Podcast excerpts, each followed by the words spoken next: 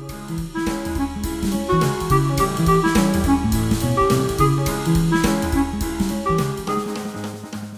Olá, bem-vindo ao episódio número 3 do Light My Fire. Neste podcast pretende-se honrar a expressão da música lançada pelos Doors em 1967 e a ideia é que este espaço sirva para partilhar leituras, cinema, viagens, conversas e outras coisas, coisas que no fundo façam acender o isqueiro e que iluminem de alguma forma a nossa vida. Sem mais demoras, para hoje proponho as memórias do fundador de uma marca de sapatilhas bem conhecida no mundo inteiro, um filme comovente passado em São Paulo que mostra de forma muito crua e às vezes cómica as desigualdades entre uma família rica e uma família pobre que vivem no mesmo espaço.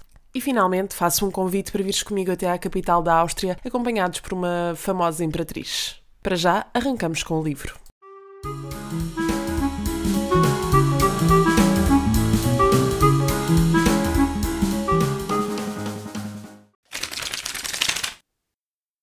With Nike, Earth power still remain.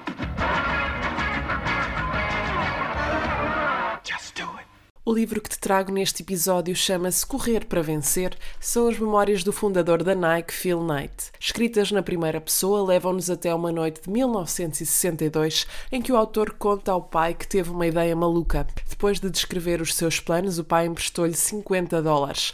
Mais tarde, a Nike viria a tornar-se uma das empresas mais bem-sucedidas do mundo. O autor relata a sua história de uma forma muito humana, descrevendo os múltiplos erros que cometeu ao longo da sua carreira, muitas vezes no fio da navalha, nunca desistiu. Em determinada fase, os telefones não paravam de tocar. Os criadores de todos os pontos do país queriam saber porque é que os cheques estavam a ser devolvidos como bolas saltitonas.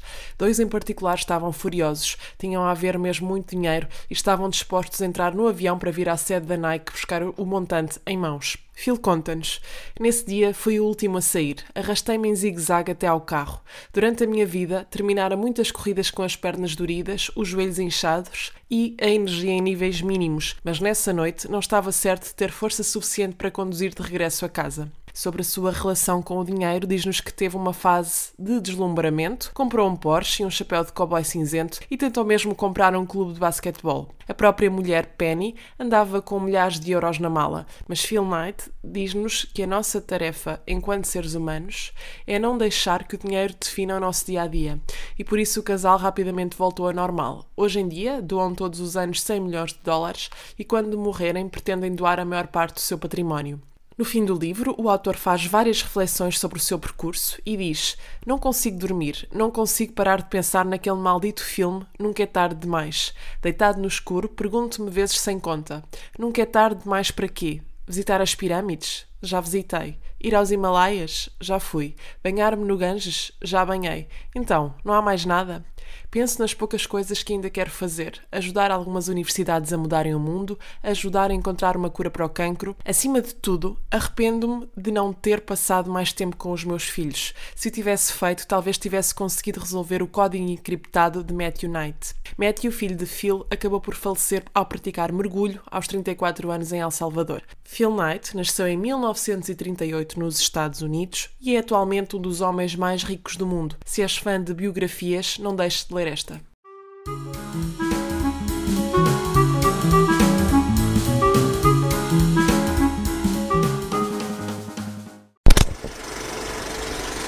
Val, Sim, pode tirar, por favor. tô indo.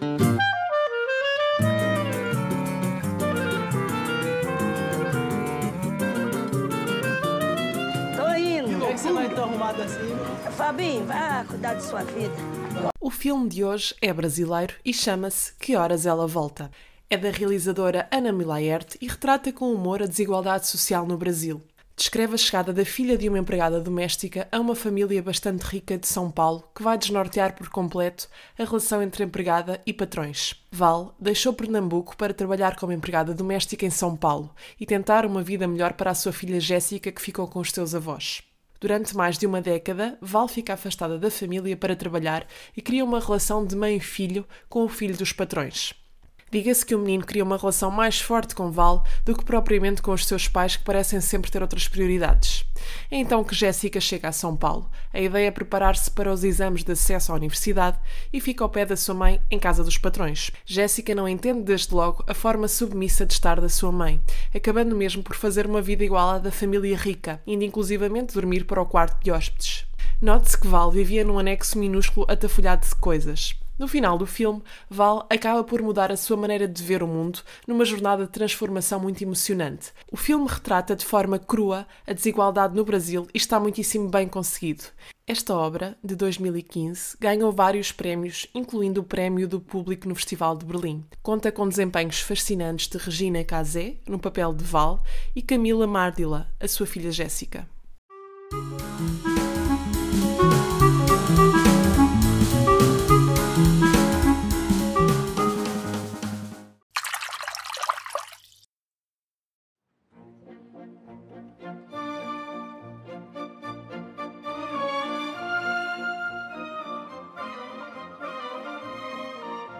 Agora é tempo de viajar até a Áustria, país das montanhas, histórias imperiais, palácios, Danúbio, Mozart, Strauss e Freud.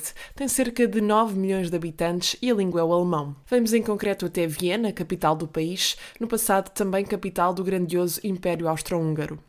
Recomendo a ida a um dos muitos cafés históricos. Nesta cidade existe muito o culto do café.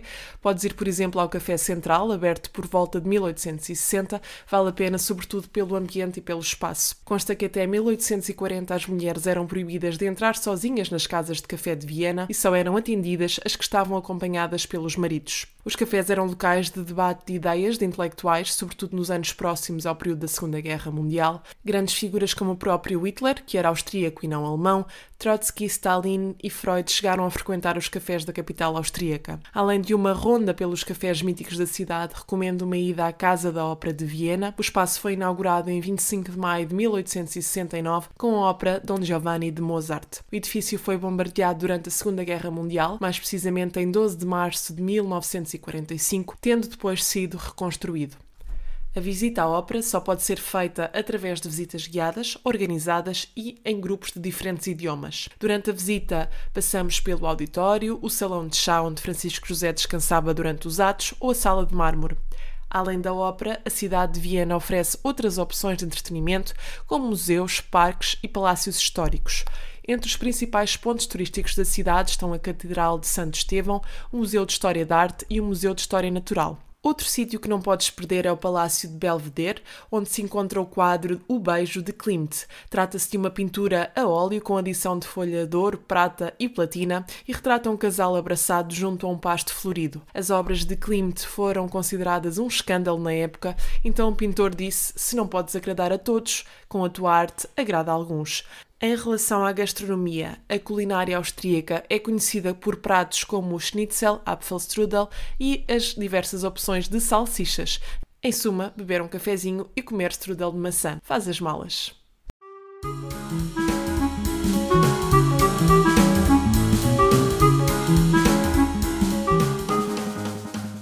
Estamos quase a chegar ao fim do nosso Light My Fire de hoje, mas antes fazemos uma proposta extra. Já que estamos por terras austríacas, trago uma personagem histórica muito intrigante deste país, a Imperatriz Sissi.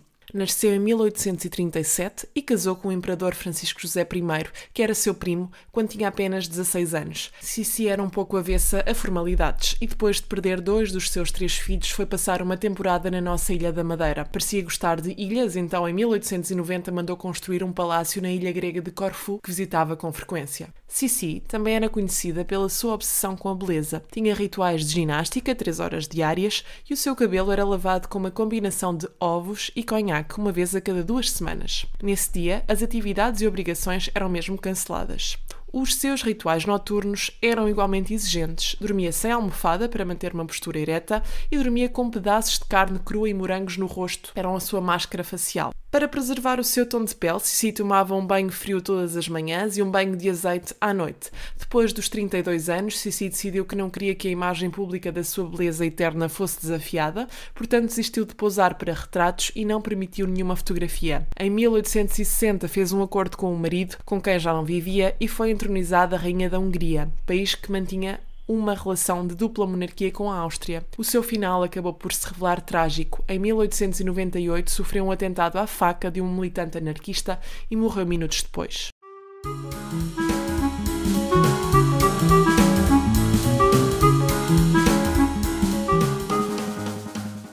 Assim chega ao fim o episódio número 3 do Light My Fire. Espero que tenhas gostado e que sigas o Light My Fire na aplicação que habitualmente usas para ouvir podcasts.